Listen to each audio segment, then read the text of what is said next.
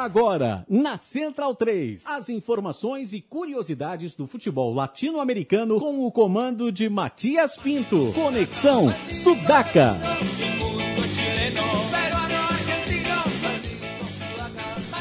Buenas ouvintes da Central 3, mais uma sexta-feira, mais um Conexão Sudaca invadindo sua placa de áudio. Eu sou Matias Pinto e conto aqui com a presença dos meus companheiros Gabriel Brito. Boa noite, Matias. Boa noite, Central 3 e ouvintes. E é nóis.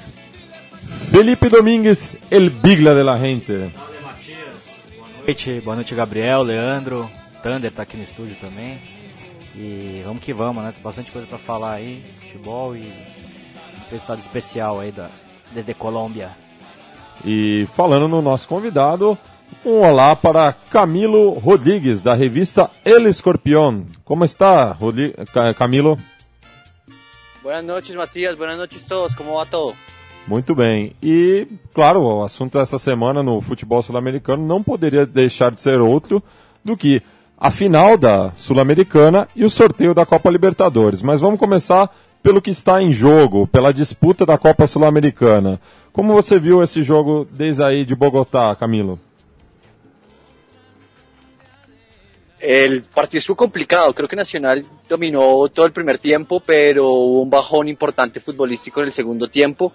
Creo que la entrada de guerra no, no fue la, la, la, la, mejor por parte del técnico Osorio y bueno, llegó el empate del River pero, pero en Colombia creemos que todavía hay muchas posibilidades y, y que básicamente Nacional hizo ver mal a River el primer tiempo. Milo, só, só lembrando da, da nossa audiência, você poderia falar um pouco mais despacito? Claro, claro, perdão. Sim, mas é, só falando, o Camilo falou aí que teve um barrom futebolístico, uma baixada do, no, no, ritmo do, do Atlético Nacional, e com isso o River chegou ao empate, mas ainda se acredita muito no título nacional de Medellín na, na partida de volta em Buenos Aires. É, eu achei. Eu achei mesmo que o esquisito até o Nacional no primeiro tempo, né? Jogou muito mais que o River, parecia que ia dar um cacete no segundo tempo, mas o River dominou até relativamente fácil o Nacional. E Camilo, é, você acha o que, que você espera mais para a partida de volta. O Nacional às vezes consegue resultados melhores como visitante do que como local, né? Você, dá para dá para encarar o River lá? Eso es, una, eso es un punto bastante importante. Nacional juega mejor de visitante que de local. Eh, hay un punto importante en el, en equipo y es las bandas eh, Nacional tiene con Berrío y por el otro lado con Farid Díaz unas salidas muy importantes y a River al jugar em sua casa creo que dejar muitos espaços que, que Nacional pode aproveitar.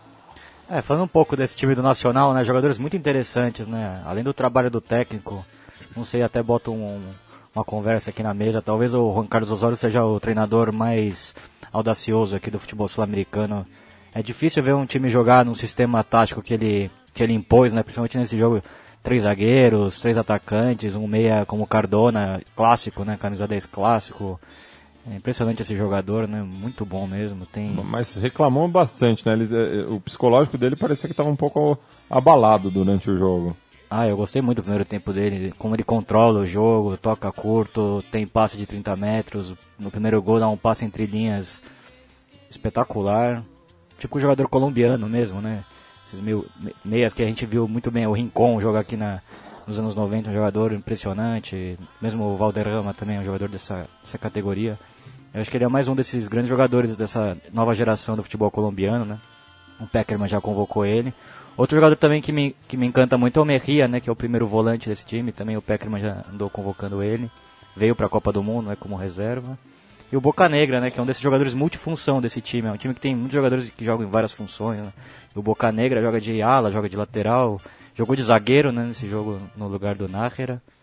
E eu queria saber um pouco do Camilo, né, desse processo do Osório, é, como começou esse trabalho dele, qual os outros times que ele treinou aí na Colômbia. E o que você pensa dessa nova geração de, de treinadores colombianos, né? Colômbia que teve três treinadores na última Copa do Mundo, né, o que mostra que é alguma coisa muito interessante, né, intelectualmente no futebol colombiano, algo que está faltando muito no Brasil, a meu ver, né, técnicos muito medíocres. Queria que você falasse um pouco desse processo do Osório.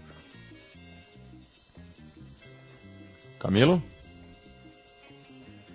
Eh, ¿Qué les puedo contar? Eh, Juan Carlos Osorio fue técnico. Aló, ¿me escuchan? Sí, Aló. sim, perfeito. Aló, eh, Juan, Carlos, Os- Juan Carlos Osorio fue su asistente técnico en el Manchester City. Eh, tuvo toda la escuela europea y toda la escuela inglesa. De ahí viene a Millonarios eh, con un equipo modesto. Logra llegar a semifinales de la Copa Sudamericana que pierde contra el América de México. Eh, el equipo está casi eliminado del torneo local, pero lo logra meter a los octogonales. Después va al New York Red Bull de Estados Unidos, donde llega al subcampeonato. Y está, eh, tuvo un periplo otro, otro semestre en el New York que no le fue tan bien. Ahí fue técnico de Juan Pablo Ángel también.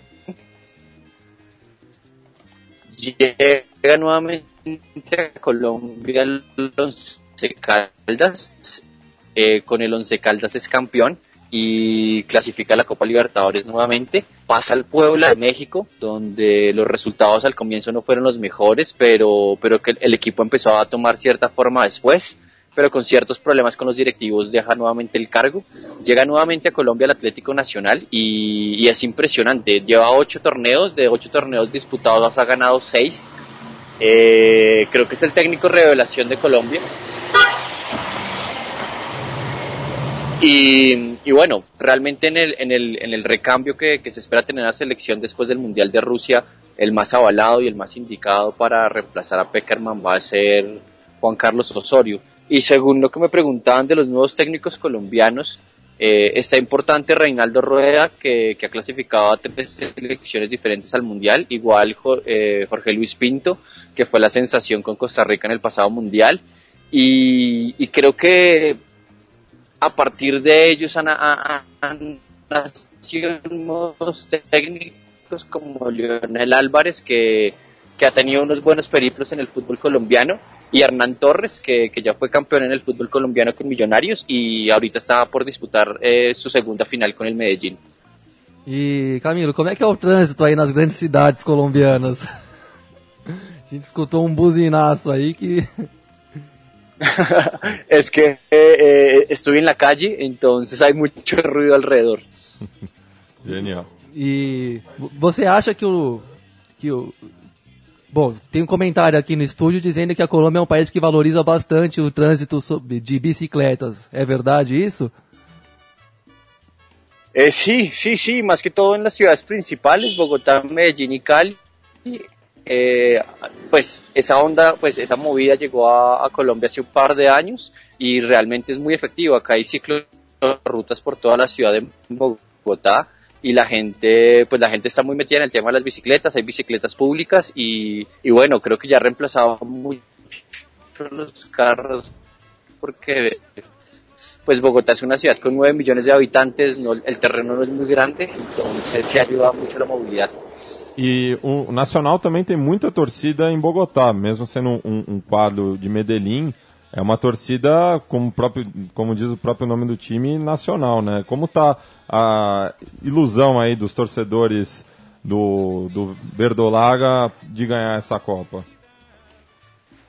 Eh, Nacional, Nacional un pa- aspecto importante y es que Nacional es de un grupo económico acá en Colombia que es Ardila Lule, que es RCN, Postobón, y, hicieron un proyecto hace 5 o 6 años de hacer el mejor equipo de, de Colombia.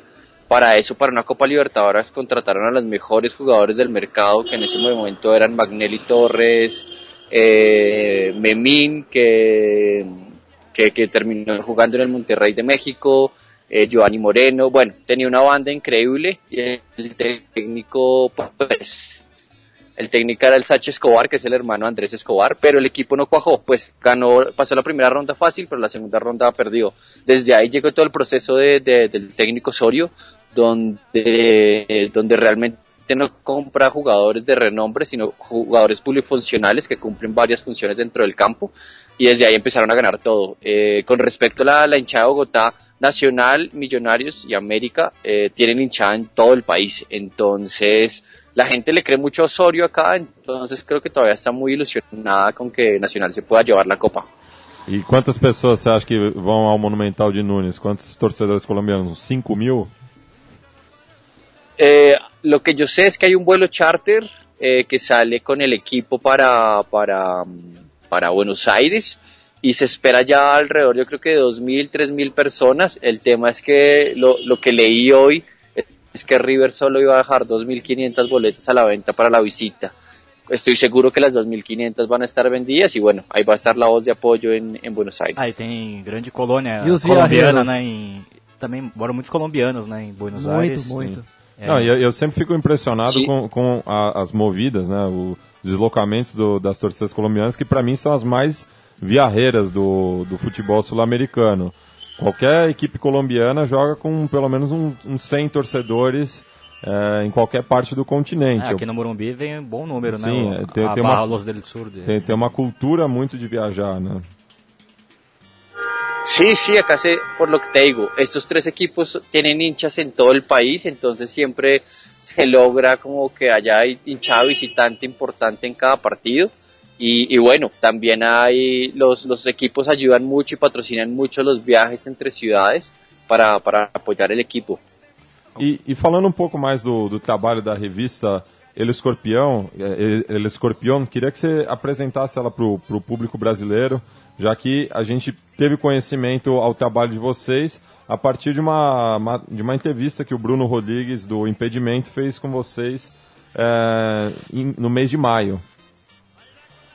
Eh, pues les cuento un poco, no sé si pase lo mismo en Brasil, pero el periodismo deportivo, pues para las personas no es el mejor y son personas que ya tienen bastante edad y como que no ha cambiado mucho la generación de periodistas deportivos.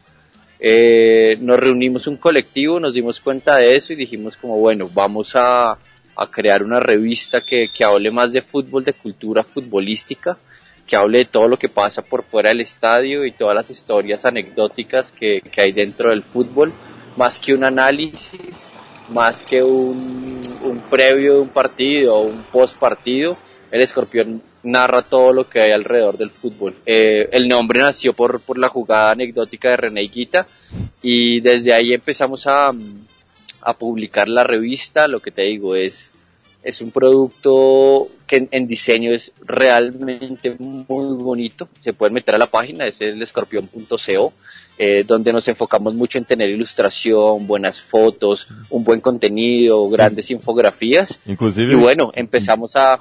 Dime. Inclusive, queria parabenizar pela excelente matéria com o Santa Cruz aqui de Recife, porque é, é- é uma torcida que é, é pouco retratada no- no- nos meios de comunicação no Brasil e tem que vir um, um- um meio independente da Colômbia fazer uma excelente matéria, é, merecem todos os aplausos.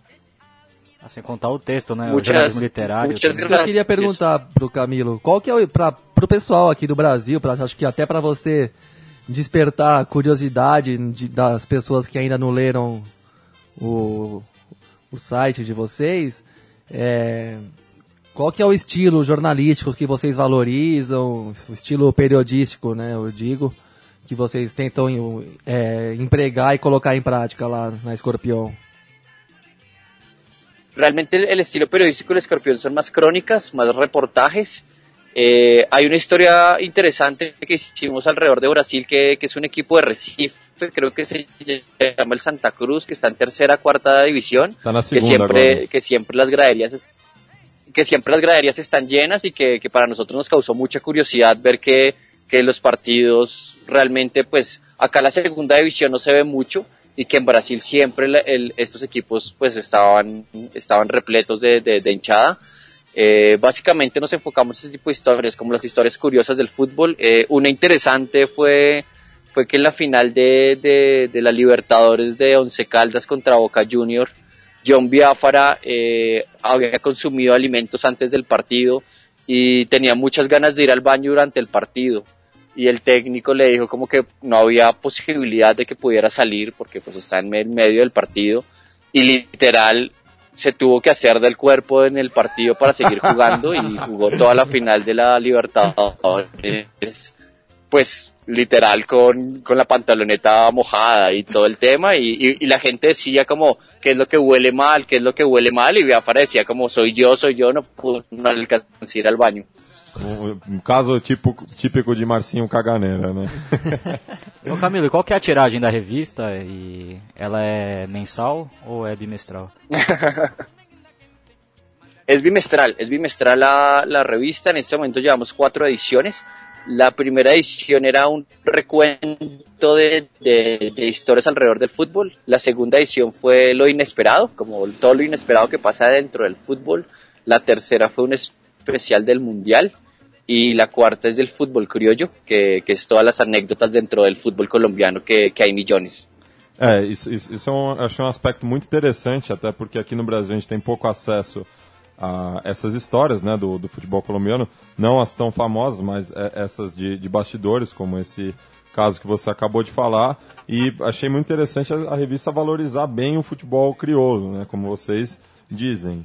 Então, mais uma vez, palmas para a revista El Escorpião. El Escorpião que vocês podem acessar no, no site e tem um trabalho visual, como o próprio Camilo ressaltou, muito bacana. Eu queria uma revista aí, não sei se tem como ele mandar aqui para o Brasil, não sei como está o serviço de correio. Es, sí, tenemos envíos a, a internacionales. En Brasil tuvimos una respuesta muy importante y es que somos una revista que mal que bien es colombiana y tenemos ya 155 suscriptores en Brasil, que pues para nosotros es bastante, pues siendo un país que habla portugués, una revista que es en español, y, y tenemos proyectos como para el próximo año, ojalá hacer una versión de por lo menos una revista en portugués, y bueno, nos estamos moviendo en esa, ojalá ojalá la podamos tener y pues nada, hablar con ustedes nuevamente y, y llevarles el producto para, para que lo vean.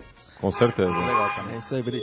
É, e Camilo, só pra gente deslocar um pouco o assunto, que a gente se interessa aqui por questões culturais e políticas do continente, é, queria te perguntar como é que você tem acompanhado, como é que está o clima no país a respeito das negociações das Farc com o governo colombiano após é, as Farc falarem de uma insatisfação com as condições do governo, o governo dizer o mesmo em relação à guerrilha, e agora recém a, a guerrilha acabou de libertar o, um, um, general e mais dois oficiais do exército colombiano que foram sequestrados e ficaram alguns dias desaparecidos. Aí como é que está andando essa questão tão delicada aí da Colômbia?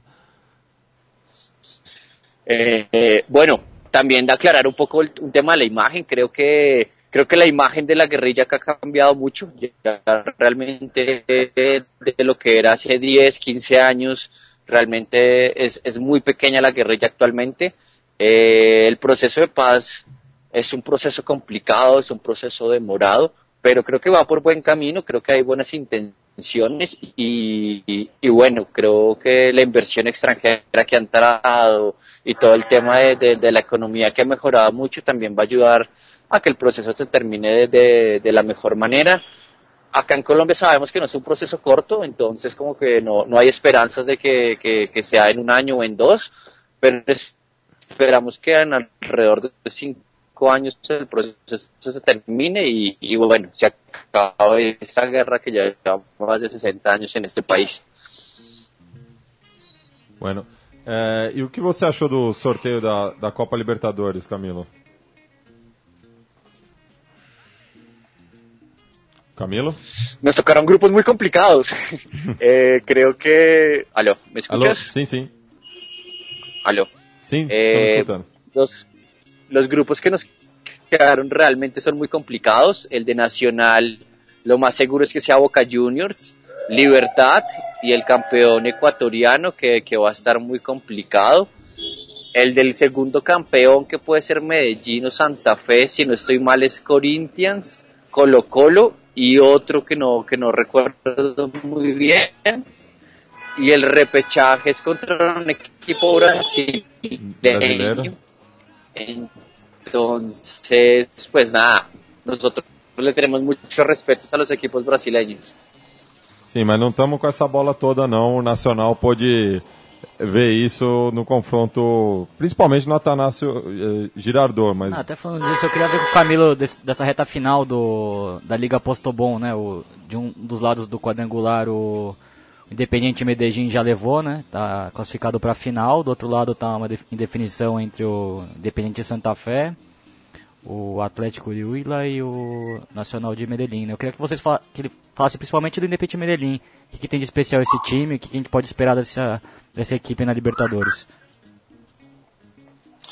Eh, el Independiente Medellín empezó una nueva campaña que no sé si ustedes conocen y es eh, Todos en el Medellín, donde lo, que todo el estadio estuviera lleno todo el torneo y armó un equipo muy competitivo para este torneo.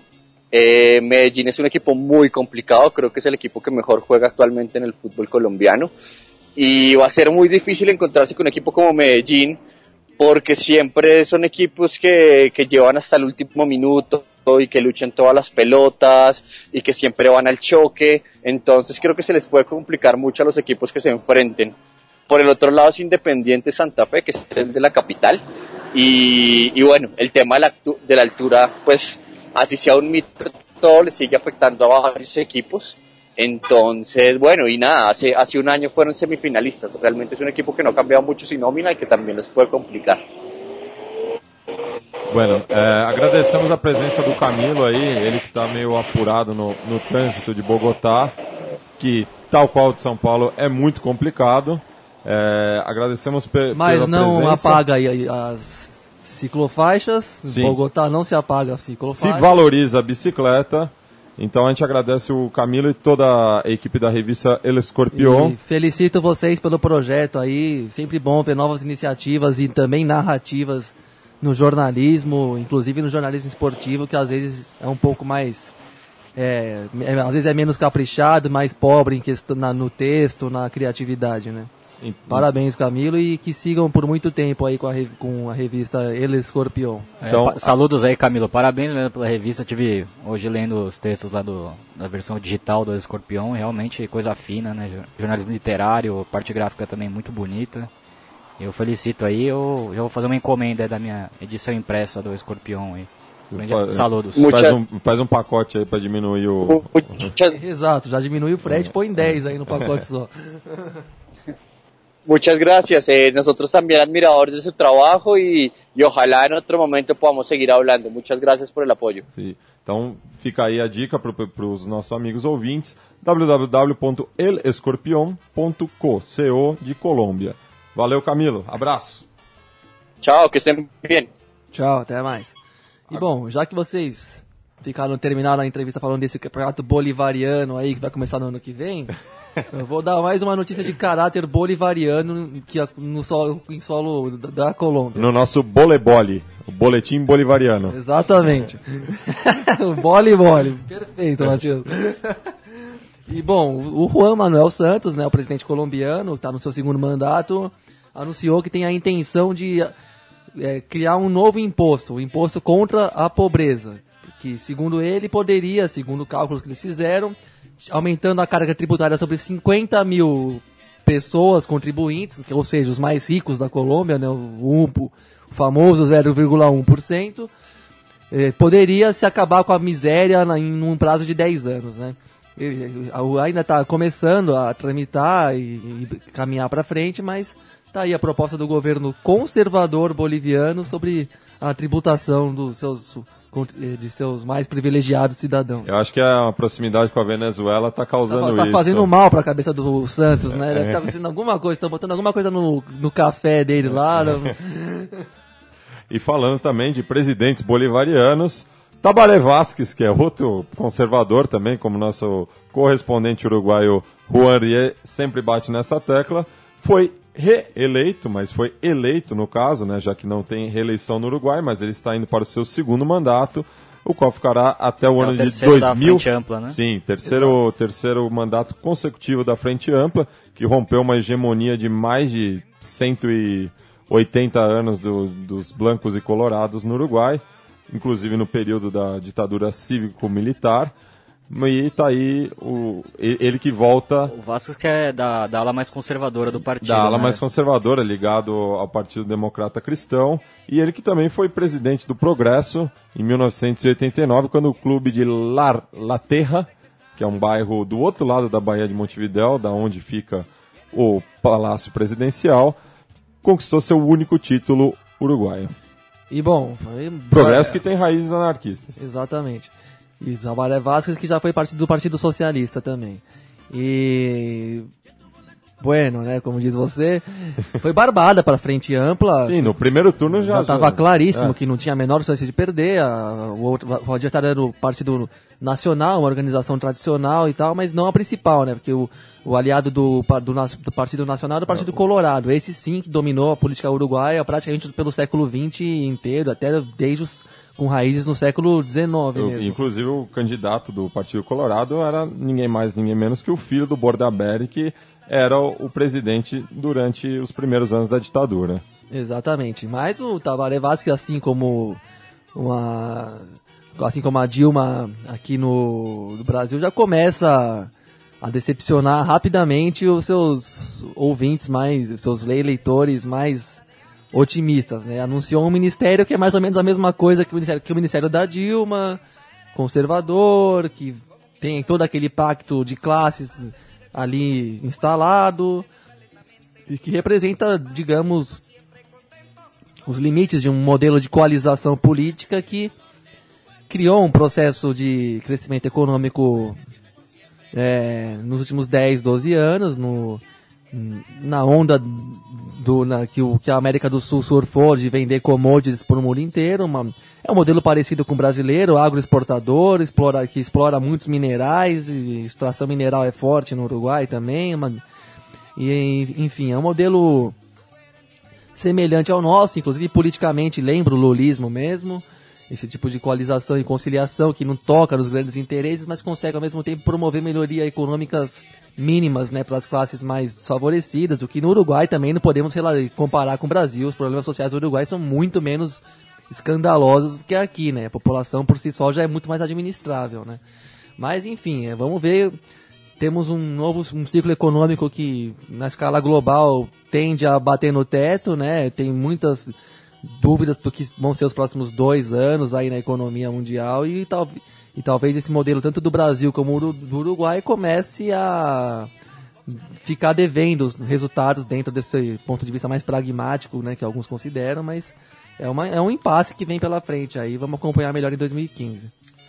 E só retomando né, é, do- dos grupos da, da Libertadores, que a gente falou por cima com, com o Camilo, e até é, novamente a Comembol pisa na minha bola. colinha aqui, Matias. Sim, a Comembol pisa na bola fazendo um sorteio É o enquanto sou é o pior sorteio do mundo, É uma gente. sopa de É. letrinhas aqui. que não, tá não, de não tem definição. É, não- Colômbia 2, qual que é a graça? Puta, Colômbia 2, galera. É, e, e lembra quando o Peru estava para ser excluído das competições sul-americanas, ficava vacante? Era o Ah, vacante só não 1, entendo vacante por quê. 2. Por que não fazem em janeiro, já com os campeões definidos? É. e- Porque eu acho que em janeiro o roteiro de férias dos caras tá planejado. Não sei Vai que todo que mundo pra tem. Punta del Leste, É, Puta del Leste. O Raça Negra já está com a agenda de shows lotada em janeiro, então fizeram em dezembro. Então vamos passar né, por grupo a grupo e ver o que a gente consegue. Começa- Começa pela pré-Libertadores, É, começa né? pela pré, já tem um Que já confronto tem uns- de- Aliança e Huracão, um confronto bem legal, né? É, esse é o já Diferente. definido. É, o Aliança perdeu ontem a chance de ser campeão do, do clausura peruano, né? Então ele entra como Peru 3. Abraço, Thierry. O Charri, o Charri que tá puto da vida com o técnico uruguaio Sanguinetti. Segundo ele, um Ele amarrete tran- retranqueiro. Ele não gosta muito de técnico uruguaio, vídeo que ele vem falando do Bengochea também. Exatamente, né? Mas foi uma pipocada mesmo do Aliança que teve a chance de definir um jogo de desempate com o Sport Cristal, acabou perdendo, depois a gente vai entrar nesse detalhe. Pega o Huracan campeão da Copa Argentina, né? Aí tem o Equador 3, é, provavelmente contra o Vélez Sarsfield, né? Que entraria ali como o representante da repescagem argentina. E o Equador que tá com um torneio também com quatro times com chance de título, né? Independente del Valle, o Barcelona de Guayaquil, o Emelec e a LDU, né? O Emelec já está garantido na, na Libertadores. Como campeão da temporada passada. que tá né? em todas também. Está É. marcando, E, e como batendo sempre, ponto. A, a vida sempre nos traz uma certeza que é o, In- o Inter de Porto Alegre vai possivelmente joga com o Emelec em mais uma Libertadores. Assim chegar como- em terceiro, né? chegar em terceiro. Assim como o Corinthians pode pegar o Tolima, né? É, mas é- esse é mais difícil. Tá, tem- O- pelo que eu o ouvi Tolima falar, tá tem mais pra chances. Caldas. É, o Tolima tem pouquíssimas chances. Sim, porque o Tolima foi campeão da, da Copa Colômbia, né? Aí Sim, mas não seria falta definir isso. se- quem vai ser Colômbia 1, 2 e 3, né? É. O Nacional de Medellín sim já entra na, na fase de grupos, assim como o Emelec, né? Aí também tem Só o o Ta... Nacional tá garantido da Colômbia. Só o então. O Nacional. Nacional. Sim. O Independente O Santa Tolima Fé não joga, então, mesmo sendo campeão da Copa Colômbia, não dá vaga. não dá vaga. E o Independente Santa Fé, é, desculpa, o Independente Medellín já está garantido na final do Da Liga Postobon. da Espera... Liga Tá Postobon. Tá esperando o Independente Santa Fé ou o Nacional de Medellín na final, né? Eu, eu imagino que por conta do desgaste vá o, o Santa Fé. Sim, exatamente. Mas- Até porque o- ainda tá com a vantagem, né? O Santa Fé tem dois pontos a mais, não é isso? Isso. Falta uma rodada.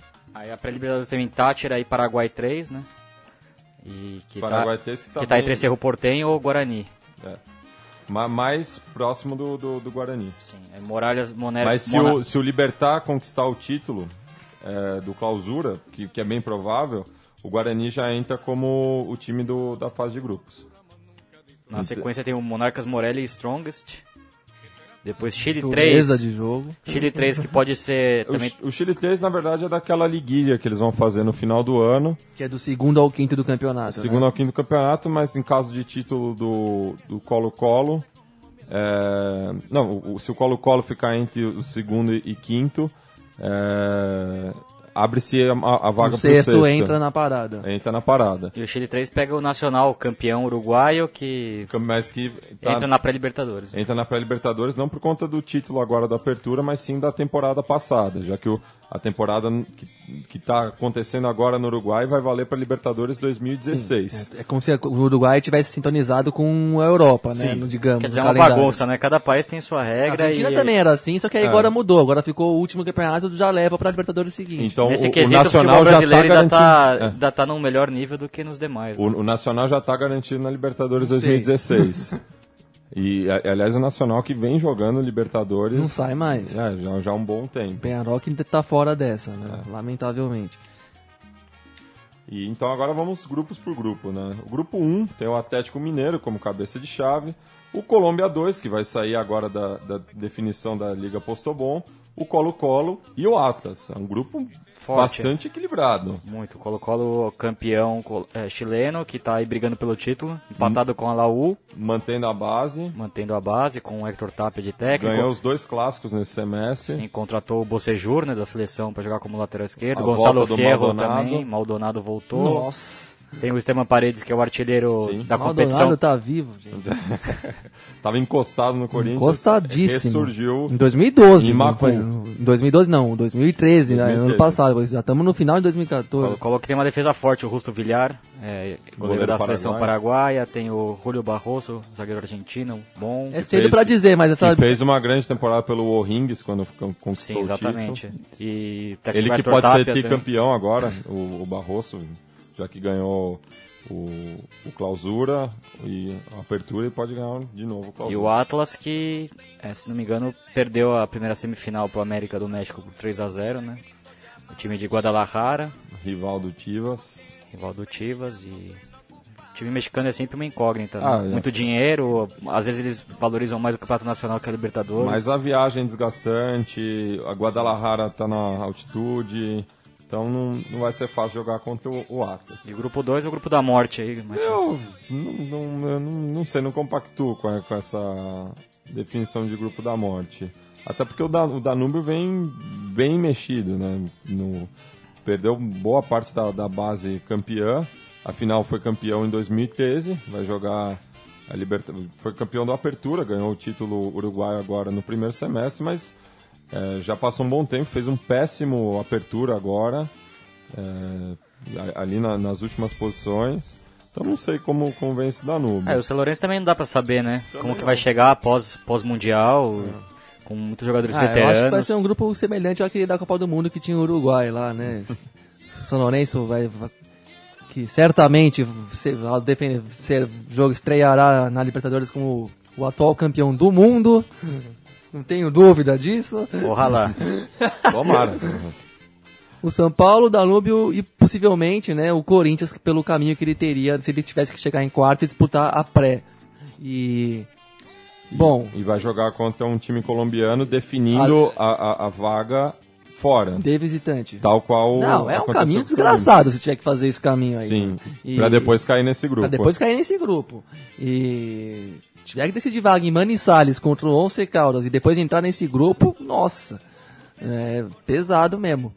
E bom, e de repente ainda vamos ver se o Danúbio não é a Costa Rica daquele grupo uruguaio, italiano e inglês da Copa do Mundo. Não, né? e, e circulou bastante na- nas redes sociais ah, uma mensagem do Lugano de, de apoio, né, de alento aos São Paulinos sobre essa questão do grupo da morte.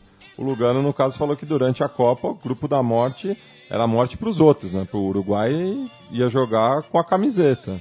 E foi o que acabou acontecendo. Passaram Uruguai e Costa Rica. No caso aí, o, o que o Lugano quer dizer é que nesse grupo, dentro da Libertadores, no contexto da Libertadores, São Paulo é a camisa mais pesada. Sim, isso, e, isso e de fato, né? como alguns até disseram, né, que, diz- que seria dia que cruzar um Corinthians e São Paulo em Libertadores, que é o único jogo do trio de, entre o trio de ferro paulista. Não pode deixar de falar isso, o programa é Claro. de futebol sul-americano, mas Mas estamos com os pés aqui no Brasil. e o único jogo entre o trio de ferro que ainda não existiu numa Libertadores é Corinthians e São Paulo, né? Que parece que alguém, tipo, sabendo da carga de tensão brutalíssima que teria esse jogo, ficou pegaram leve, ó. Vai ter isso, mas vai ser numa fase de grupo que vai matar menos gente do coração. Aí Vocês vão tirar o gostinho, mas Aí- ninguém vai morrer depois disso. E é em outro contexto, né? Não é no Morumbi dividido. É, também tem isso. Esse futebol, eu sei lá, eu acho muito opressiva essa, essa atmosfera de torcida única ou quase única. Opressiva no sentido que acirra demais o clima e não tem. E, e tira um charme da rivalidade do meio a meio mesmo. Ah, e dois De- times também que com um projeto de futebol muito a desejar, né? Muito dinheiro em caixa e pouco futebol É, não, na e- prática. Paulo né? ainda acho que é um pouco mais legal de ver jogar, porque pelo menos procura o gol, valoriza quem sabe jogar bola, não tem, né, então... Mas depende muito do uma- individual, né? Depende do individual, tem uma defesa um meio time ruim como o também, Nacional mas, não é, Medellín, mas pelo menos não tem, a atitude, não, tem, dançou, não tem atitude covarde em campo. É que pode mudar um pouco esse time, porque o Kaká vai sair, o Pato é emprestado, não pode enfrentar o Corinthians, mas... E o Corinthians que chega uma, como uma incógnita. Incógnita né? total. O Corinthians não sabe quem, quem é o treinador, talvez pegue uma pré-Libertadores, o que prejudica o- o- uma preparação melhor para a fase de grupos, caso não- avance.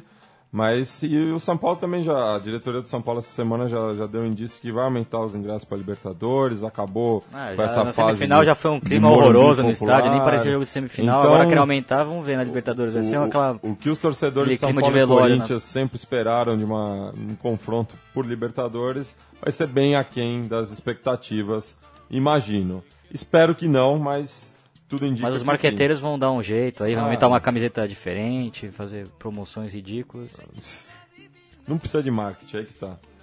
Futebol não precisa de marketing. Ah, já que eles são bons de marketing, por que, que eles não vão trabalhar no Juventus e fazer o Juventus voltar pra, pra Série A1 e ganhar o Paulistão? Aí eu vou achar que os caras são bons no que fazem mesmo. Fazer marketing. Trabalhar com, com uma marca fazer, forte. com- trabalhar com quem tem 20 milhões de seguidores, 10 milhões de seguidores, com sei lá quantos mil potenciais consumidores e gastadores de dinheiro e de vamos- loucura mesmo. Os é, marqueteiros até vão fazer a camiseta três majestosa aqui do somos século. foda também. O majestoso do século, É, vai virar nossa, camiseta. vai virar um monte de ha- hashtag. hashtag. Nossa senhora. O Ronaldo vai sair do lado do Raí, sei lá. É. Ó, tá vendo? Até, até os anti-marqueteiros estão dando ideia pra vocês aí. Como, como tá fácil a vida de vocês. Bueno, passando do grupo da morte, vamos pro grupo do Cruzeiro. Morte, eu digo entre aspas, claro.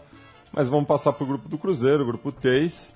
Que o Cruzeiro moleza, se deu né? bem. Universi- Pegou uma, uma mata aí, vamos ver se não se complica. Pegou Mas Mineiros da. Venezuela, Mineiros de Guaiana, o Uni- Universitário de Sucre.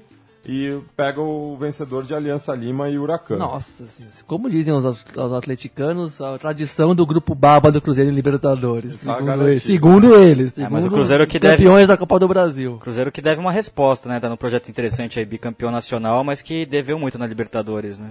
É, acabou caindo contra. E na, contra o Atlético Mineiro também, tomou dois cacete lá, que é, ó, menos, menos hype aí no Cruzeiro, porque esse ponto corrido que você não pega nenhuma autêntica final, que o, que o jogo tá muito tenso, é, facilita times de Dagobertos e jogadores comuns ah, como ele ganharem sem, lem- sem você lembrar de nenhum jogo brilhante que eles tenham feito. Contra o Galo, que era mais pancadaria mano a mano, duelo mesmo, não viram a bola. Bom, o grupo Em 4, 180 minutos não viram a bola. grupo 4 também é bem duro. É, Emelec, Não, ainda não é certo que é o Emelec. É, o, o Emelec ele já está na final do, do finalização, é, ganhou a, o, o Apertura, ou seja, também já está na final do, do título equatoriano. Está Mas se perder o título equatoriano, é, vai, vai outro time. bom, tá, tá dois pontos atrás do Independiente del Valle, né? Sim. E um atrás do seu arquirrival, o Barcelona de Guayaquil. Bom, então tem a definir, mas mesmo o Independiente del Valle também, se, se for é um time que jogou essa Libertadores muito bem naquele grupo do Botafogo, do San Lourenço, né? Time cheio de jovens, formado pelo atual treinador da seleção equatoriana, né? O Sixto Vissuete. Sim. Então, um confronto duro, né? Muito físico, né? O futebol equatoriano e vai ter que jogar lá na altura. Aí Brasil 4 pode ser internacional ou Corinthians, né? Isso. E Chile 2, provavelmente Laú, né? Pela... É, o, se o Santiago Wanderers conquistar o título, é ele. Caso o Colo-Colo seja campeão, tem que ver o vice. Aí vem Laú, Ou o Santiago o Wanderers. Santiago Wander- Wanderers. Não, se o Colo-Colo for campeão agora, o Santiago Wanderers não pode ser o vice. Porque agora é o confronto direto. E pega o Morelia ou o Strongest, né? Então, um Isso. grupo complicado também. É, vai bastante viagem. É, Lembrando que se pegar, se for Morelia, o Chile, o Chile 2 e o Equador, o brasileiro desse grupo vai pegar um, um- não vai ter nenhuma viagem de fronteira. São todos países que não fazem fronteira com o Brasil. É, fa- e, falando, e falando em viagens, o, o grupo 6 também é bem complicado Não, pro então, River, vamos né? passar pro grupo 5 ainda. É, tem o Grupo Zamora, 5 né? que tem o Zamora de cabeça de chave. Espera a definição do Argentina 4, que pode ser Boca ou Vélez. É, o Montevideo Wanderers do Uruguai.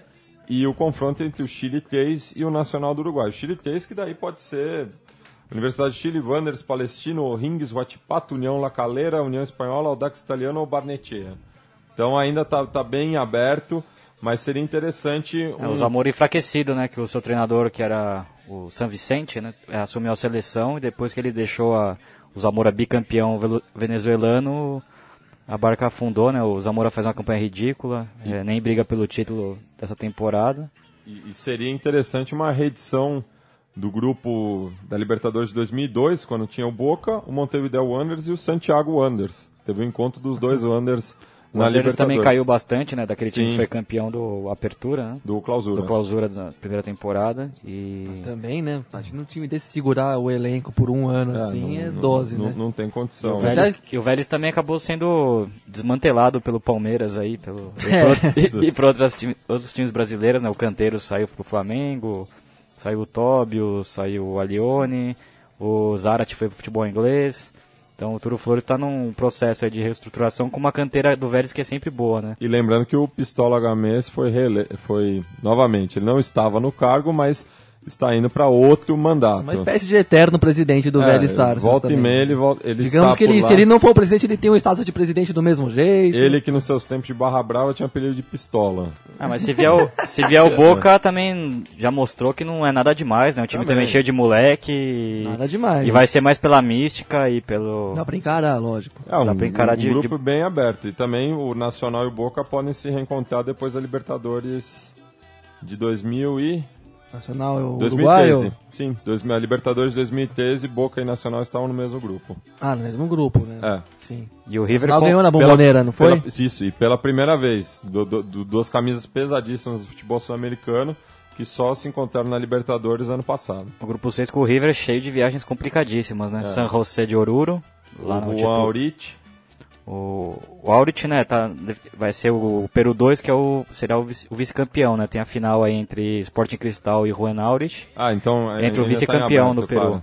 Tá em aberto ainda. Tá em aberto. perdão. E o Tigres de Monterrey também, uma viagem, Viagem longa. norte do México, viagem complicadíssima. Tigres que tá na semifinal aí do campeonato mexicano contra o Toluca, né? Empatou o primeiro jogo, agora tem um jogo de volta em sua casa e pode ser que pegue uma final aí contra o América, né? Que virtual finalista depois de vencer o primeiro jogo por 3 a 0 Mas grande São José de Oruro, time do Evo Morales e também do Menino Kevin O Espada. menino Kevin Espada, cuja morte foi uma grande tragédia pro futebol boliviano e, e brasileiro também, podem ter certeza. Agora você solta uma fumacinha e a E a vergonhosa postura do e o gado mo- e o gado moderno que frequenta estádio de futebol com seus padrões gourmet de apreciação da, da vida não, não vai e xinga o, sujeito que acende uma fumaça e uma luz. E para quem viu a entrada em campo do Nacional de Medellín contra o River hein? essa quarta-feira dá vergonha de ter que torcer, compartilhar uma arquibancada com essa turma aí, viu? Então, por isso que eu não vou amanhã ver Corinthians e Criciúma mesmo tendo ingresso na mão. Vão a merda. afiar o cagueta. É, temos o grupo 7 com o Nacional de Medellín, que para um ouvinte desavisado pa- parece que é a única equipe colombiana que tá existe, jogando no porque momento. Estão sempre aí, é, arroz de festa. O Equador 2, que pode ser o Emelec, o Independente Del Valle, Barcelona e o LDU. Independente Del Valle que pegou gosto pela Libertadores, né? Depois da campanha... Time que claramente cresceu, assim, no último período do futebol, né? Boa, boa campanha de estreia, né? Não- Jogando bem, assim, tinha um futebol feio. que eu gostava de ver. Não classificou porque não tinha experiência, mas achei que, em termos de futebol, assim, de ideia de jogo, eu fiquei impressionado porque a gente não acompanha nada, assim, até a gente tem dificuldade, que gosta pra caramba, tem dificuldade de acompanhar, mas esses aí que trabalham nas grandes televisões e transmitem esses jogos, inclusive, faz- fazem de vez em quando boas coberturas, coberturas da TV brasileira sobre esses jogos. Inclusive, fizeram boa cobertura da, da final da Sul-Americana, mandaram repórter e tal. Mas às vezes não reconhece o futebol do outro time, do outro lado, do outro país. O Independente Del Valle tinha um time muito técnico. Cheio de moleque, né? Aquele cheio Julio de moleque, moleque cheio jogador habilidoso. Queria saber onde é que tá esse jogador, então, porque Ele foi- tá, ele tá na seleção, foi convocado. é né? muito bom, tem 20 anos, o time de, de toque de bola, de consciência, de jogo com a bola no chão mesmo, inteligente. É, tem um texto muito bom do- bom.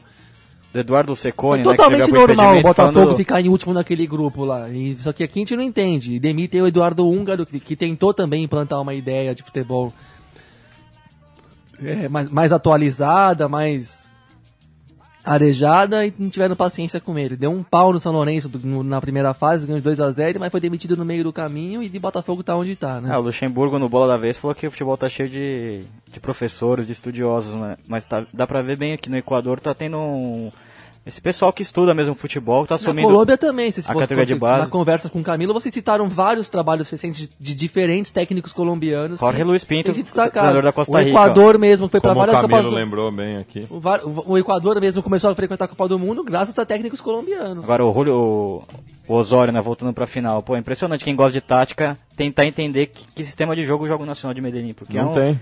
é um time que joga com três zagueiros, às vezes tá com linha de quatro, meio campo com losango, meio campo com dois pontas. Estilo Bielsa mesmo, né, Meio de Bielsa, futebol. isso que eu ia falar. Às vezes o, o time se mexe, é isso, não tem um, um desenho fixo. O time se- sabe, sabe se movimentar, mudar, o, É, é- é- é o mudar o- é o a, a distribuição. É o futebol moderno no, no na boa acepção da, do, do termo. isso é né? moderno, gente. E- isso sim é, moderno. O- Mano Menezes não é moderno. O time tem variação, tipo, é, o- é o que fazia a Holanda em 74, a Hungria em 54.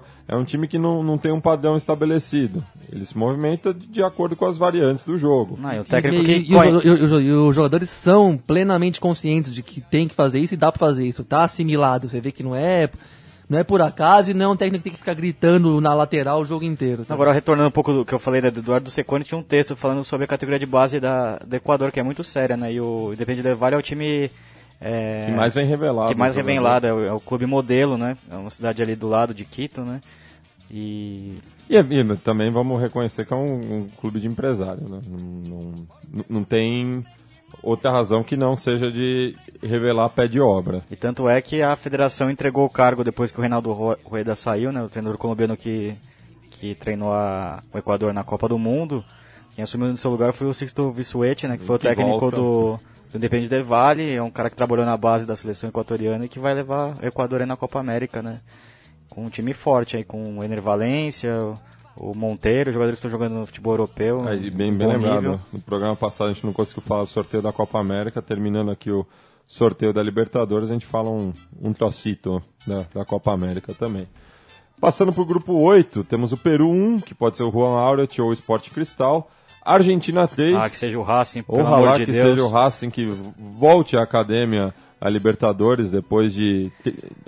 A última que jogou foi em 2003. 2003. Não, pelo amor de Deus, do futebol não- não podem fazer isso com a torcida do Racing, né? Depois dessa Depois de ilusão 12 toda. anos. o jo- do jogo, esse jogo contra o Rosário É, Central, tá que com é o, a- o, o Racing tá com a faca e com o queijo pra ser campeão. Mas com o né? Racing Joga tem em casa. esperar, né? Claro, o Racing é sempre mais difícil, né, amigo? A cintura é mais difícil. Mas joga com Godoy Cruz, que vem de uma derrota em casa pro Olimpo de Bahia Blanca. E tem tudo pra ser campeão. E méritos totais do Milito, que mudou monstro, né? Esse jogo contra o atitude. Central. Mudou a atitude do, do Ah, e time. categoria, né? No último jogo o Racing jogou muito mal no primeiro tempo contra o Central. A primeira bola cai no pé dele, ele abre, deixa o Videla na cara do gol. Depois no segundo tempo, as duas bolas que ele recebe, ele já limpa o goleiro faz o gol. E categoria monstro, né? Jogador de Então, temperamento. Ele vai ter, que, vai ter que ter uma estátua dele ali na Avenida Mitre depois desse título, porque... Como teve a do Mostaça, Merlo. Sim, porque 2001. o Milito campeão em 2001 e agora campeão em, Não, em é, seria 2014 uma, seria uma demais. né? predestinação assim incrível. E esse jogo eu assisti, fiz questão de ver, enquanto o Corinthians perambulava em campo é, apa- apaticamente contra o Fluminense, liguei no futebolparatodos.com.ar e assisti o jogo ao vivo e foi bem mais emocionante de ver essa epopeia racinguista a um passinho aí do, O passo a passo, né? do passo a passo. Falta o passo final. É o River que conseguiu adiar né, a rodada final, né, É. que não, ia ser nesse domingo, passou pro dia 14. O River joga Le- contra o- lembra muito 2001, tá? Lembra muito, Tá cada né? vez mais parecido. Eu- eu- ó, se eu fosse torcedor do Racing, eu contratava um helicóptero. É, fica a dica. Não, e a situação política também tá bem pesada na Argentina, né? Não se compara a 2001, mas... Aliás, desde 2001 que não esteve fácil, mas...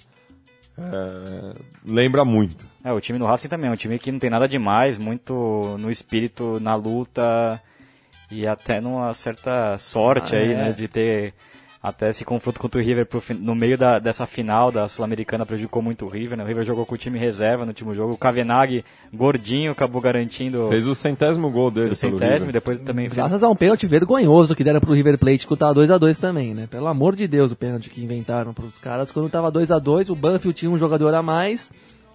O jogo tava equilibrado, mas o Banfield até um pouco uma, tinha, teoricamente, uma certa obrigação de ir pra cima, mesmo sendo visitante, né? Quando tava 2x2 e o, o River com 10 em campo por conta de uma expulsão na hora do pênalti que igualou o jogo pro Banfield, e ganhou um de presente da arbitragem, né? E, e foi o- os primeiros gols também que o mistão do River fez nesse segundo semestre, né? O River que jogou com o misto em algumas partidas do torneio Transição e outras da Copa Argentina e não tinha balançado as redes ainda. E conseguiu os três pontos contra o Banfield nessa situação estranha do jogo, né? Como o Gabriel acabou de falar.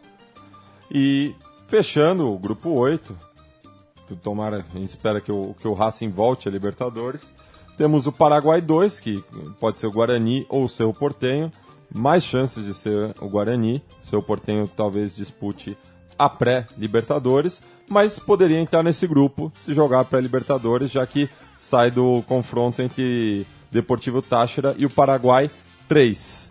Lembrando também, esqueci de falar no grupo 7, o Libertar volta a Libertadores, depois da ausência nesse ano. Ele que tinha jogado quase todas as Libertadores Aí, no é século e XXI. que é o líder do torneio Apertura na- no Paraguai, é, um ponto na frente do Cerro Portenho e a última rodada contra o contra o Nacional Querido. Se ganhar é campeão, né? Isso. Jogou no Barrio Obreiro.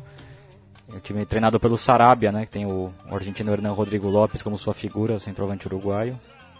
E vamos ver, né? O Libertar sempre duro, né? time duro. E agora falando brevemente da, da Copa América, o sorteio também foi, foi um, uma coisa, né? O Bom sorteio, pro Brasil, né? É, não, mas o, o sorteio que passou desapercebido, né? Uma segunda-feira à noite lá Eu em não Luque. sei por que sortear agora, que tem campeonatos em reta final. Podia, é outra, por que, que não faz. Olha, eu- Tira o brilho do sorteio, Mais uma né? dica para os marqueteiros do NBA, que são os novos gênios do futebol brasileiro e sul-americano. Por que, que vocês não fazem um evento, um coquetelzinho em janeiro e já faz o sorteio da Copa América e da Copa Libertadores Olha só. juntos? Pronto, dá audiência, tem Ah, os- evento, os dá, presidentes- faz um, faz um, aparece na mídia, é tudo que vocês gostam. Por que, que vocês não fazem direito essa porra? O- os, os presidentes das federações não iam gostar, ia ter viagem a menos.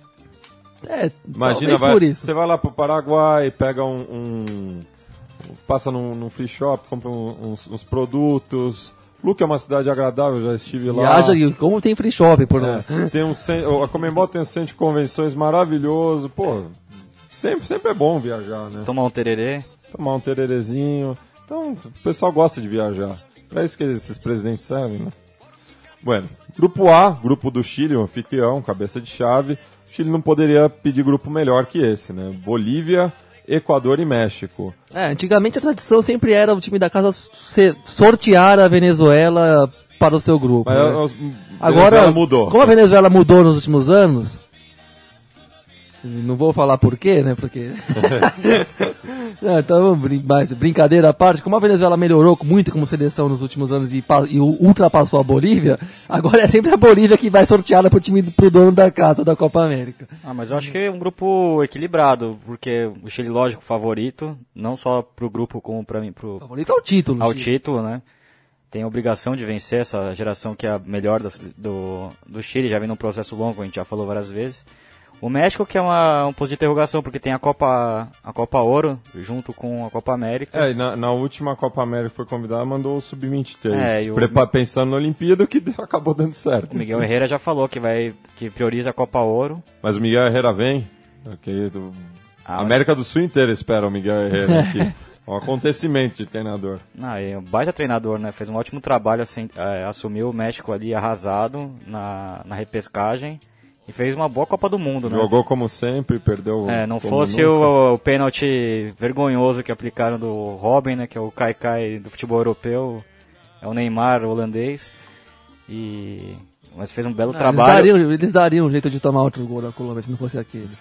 e, a, e venceu a Holanda no amistoso, né? Do Gus Hiddink. Venceu. E é um time que joga um sistema tático muito interessante também, muita variação. E se viesse com o time completo seria jogo duro. E o Equador, que tem uma molecada aí, né? O Ener Valência, o, o Sornosa que a gente falou do Depende del Vale. O cara do camisa 10 do Banfield, o, Ah, agora me fugiu também. Tem uma molecada muito boa e tem aquela base, aquela defesa do Emelec lá, que é um pessoal que sabe chegar junto, sabe fazer um jogo nervoso, Sim. não dá nada de graça.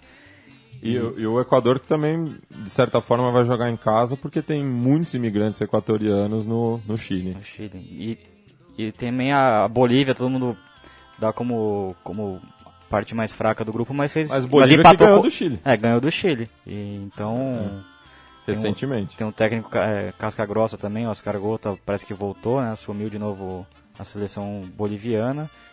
E então, fez um grande trabalho pelo Bolívar na Copa Libertadores, é, né? semifinalista ele. Foi o técnico que levou a Bolívia ao Mundial de 94. né? Então é um grupo, eu acho que equilibrado. Chile favorito, mas a, a segunda vaga e, a- e o terceiro classificado aí ainda é indefinido. Até porque não possível não ter o terceiro classi- classificado, classificam dois apenas. Ah, e, dois, e os dois melhores terceiros. É. Não, isso, isso que eu tô falando, são. Algum grupo vai classificar só dois. É. Sim. Grupo B, o grupo, vamos dizer que é o grupo da morte. Argentina, Chega de Uruguai. grupo da morte, né? É grupo, gente, tem que jogar. Time, Vocês não falam que campeão não pode escolher adversário? Então temos Argentina e Uruguai, co- como a gente já tinha falado antes, é um absurdo isso. é, os dois maiores campeões da Copa Puta América mundo injusto. não serem cabeça de chave, Inclusive é, o inclusive último. O, o último campeão. Então Argentina e Uruguai, Jamaica e Paraguai. Jamaica vai ser a Costa Rica? Ah, eu vejo Argentina e Uruguai é, De boa, né? Bem tranquilos para Aí a. Argentina ainda define com a, com a Jamaica, enquanto que o Uruguai e o Paraguai jogam a vida. A Jamaica é um ponto de interrogação, a gente não sabe né, o que a gente vai encontrar pela frente aqui. O Paraguai aqui. Eu não o, ouvia falar da Jamaica desde os Reggae Boys de 98. o Paraguai que anunciou o Ramon Dias como seu novo treinador, né? Treinador muito ligado ao River Plate, que gosta do bom futebol. A escola do Paraguai é totalmente oposta, né? O futebol mais pegado, mais físico. O Ramon Dias, a meu ver, é um técnico ultrapassado. Deu certo no River porque conhece o, o clube como ninguém, né? Ali é um Murici do- de Nunes ali.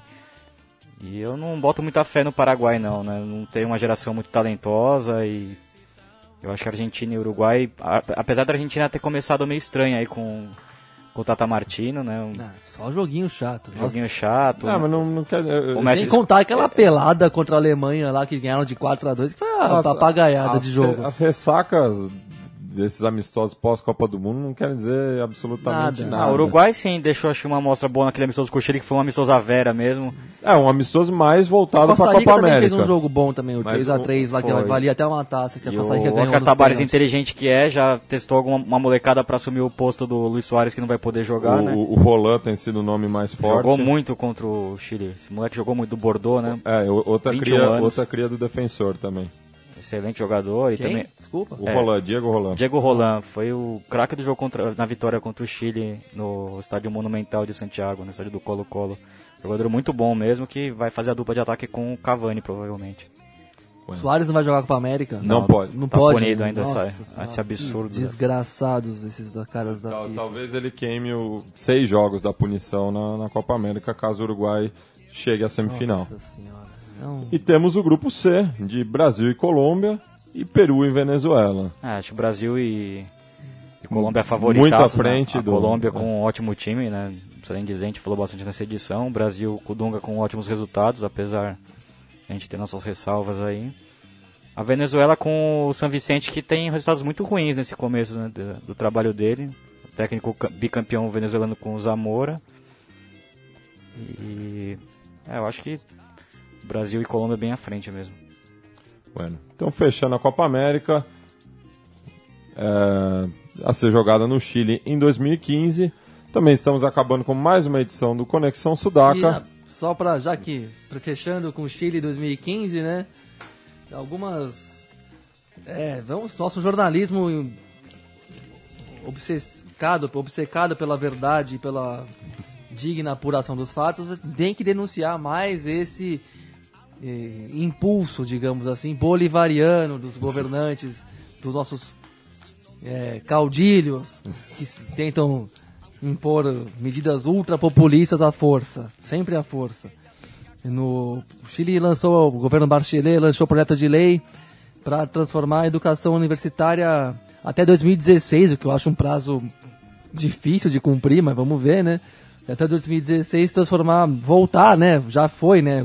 Mas as reformas pinochetistas deixaram de, de, de deixar, deixaram ela privada, mas fazer da educação universitária toda ela pública, como como como disse, como era há pouco tempo atrás, mas que foram se criando é, espécies de mensalidades e, e pagamentos de bolsas assim para quem fosse para a universidade, coisa que não existia antes. Isso, inclusive, endividou muitas e muitas famílias, até por questões de, de desconexão entre a universidade e a realidade do mercado da economia local. Muita gente não conseguia emprego, tinha uma dívida muito grande, e isso lá em 2011, podemos lembrar, explodiu em gigantescas manifestações de estudantes chilenos, secundaristas, mas também universitários, criando um movimento muito vigoroso, um dos mais vigorosos dos últimos tempos, que era, inclusive, que era por isso, pela educação gratuita e de qualidade e pelo fim do- das cobranças ah,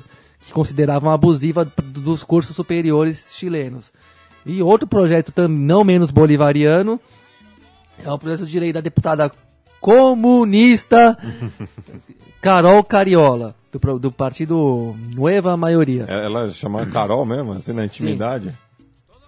Isso mesmo. Carol com K, o que me deve, que me faz pensar que deve ser alguma, de- pode ser uma descendente do leste europeu, que o Chile ainda tem algo, tem uma, Sim. um pouco, né? E tem aquela rapper brasileira também, Carol com K.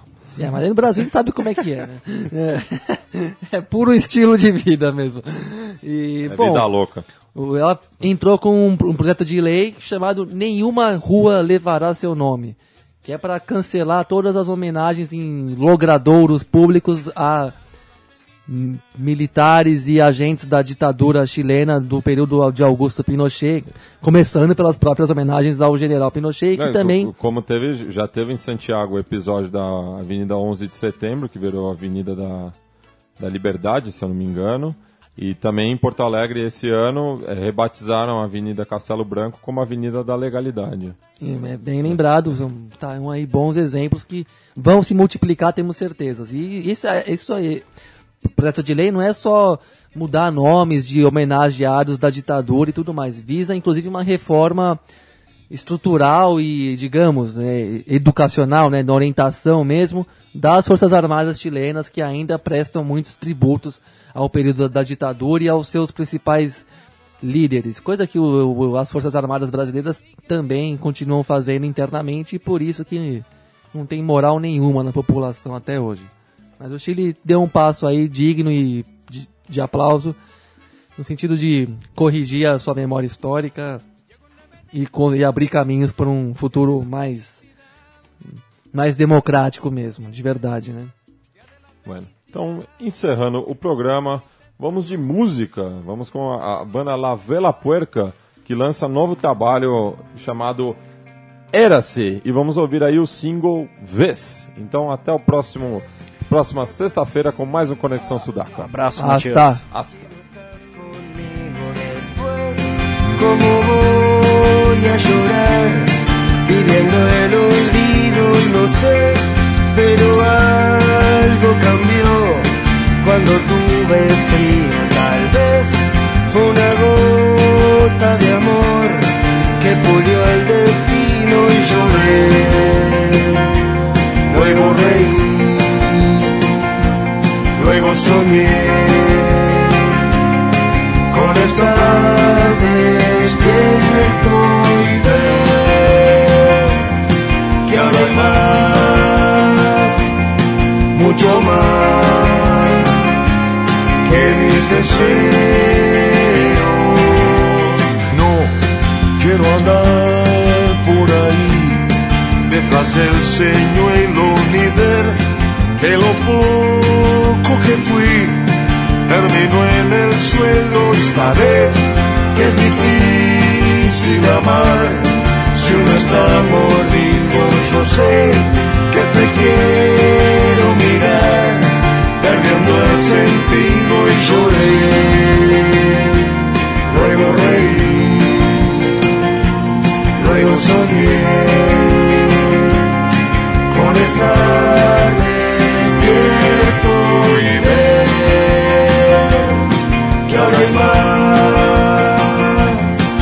mucho más que mis deseos.